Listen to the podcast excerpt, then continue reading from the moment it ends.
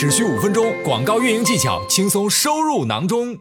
那首先呢，这里是一个很快的一个总结，就是说我们对新品的广告呢，会建议大家至少为它添起五十个关键词。那其实很多卖家做的很成熟的，一般的广告组，有的人都会添起一百、一百二十个左右的这样的关键词，因为会在最大程度上去增加我们的曝光。那另外呢，我们可以看一下关键词的一个分类，是吧？它分为品类词，然后呢，我们的品牌商品词，比如说我是啊 Nike 运动鞋，这样是一个品牌商品的关键词。那品类词呢，比如说舒适男士跑鞋，什么气垫男士跑鞋，这都是品类词，是和我这个产品它的相关度是很高的时候呢，我会建议大家去多设置一些这样的词，然后呢去设置一个精准匹配或者是词组匹配的这样一个匹配类型。但是相对于来讲，说那些竞争对手的词，还有说补充商品，比如说对于 Nike 运动鞋，很多人也会买一双 Nike 的袜子，对吧？做一个就搭配一起来销售，还有很多季节性的的词呢。这样的词呢，其实我会建议大家去把它设置一个广泛匹配，然后呢，但是这样的词不要去设置太多，因为这样的词呢，它其实给我们带来转化的几率，相对于那些比较长尾的品类词呢，它转化的几率是小的。但是呢，它能够最大程度上去增加我们的曝光，它能抓住的人是多的。那在这种时候呢，大家可以说把它设置成一个广泛匹配，让它去尽可能的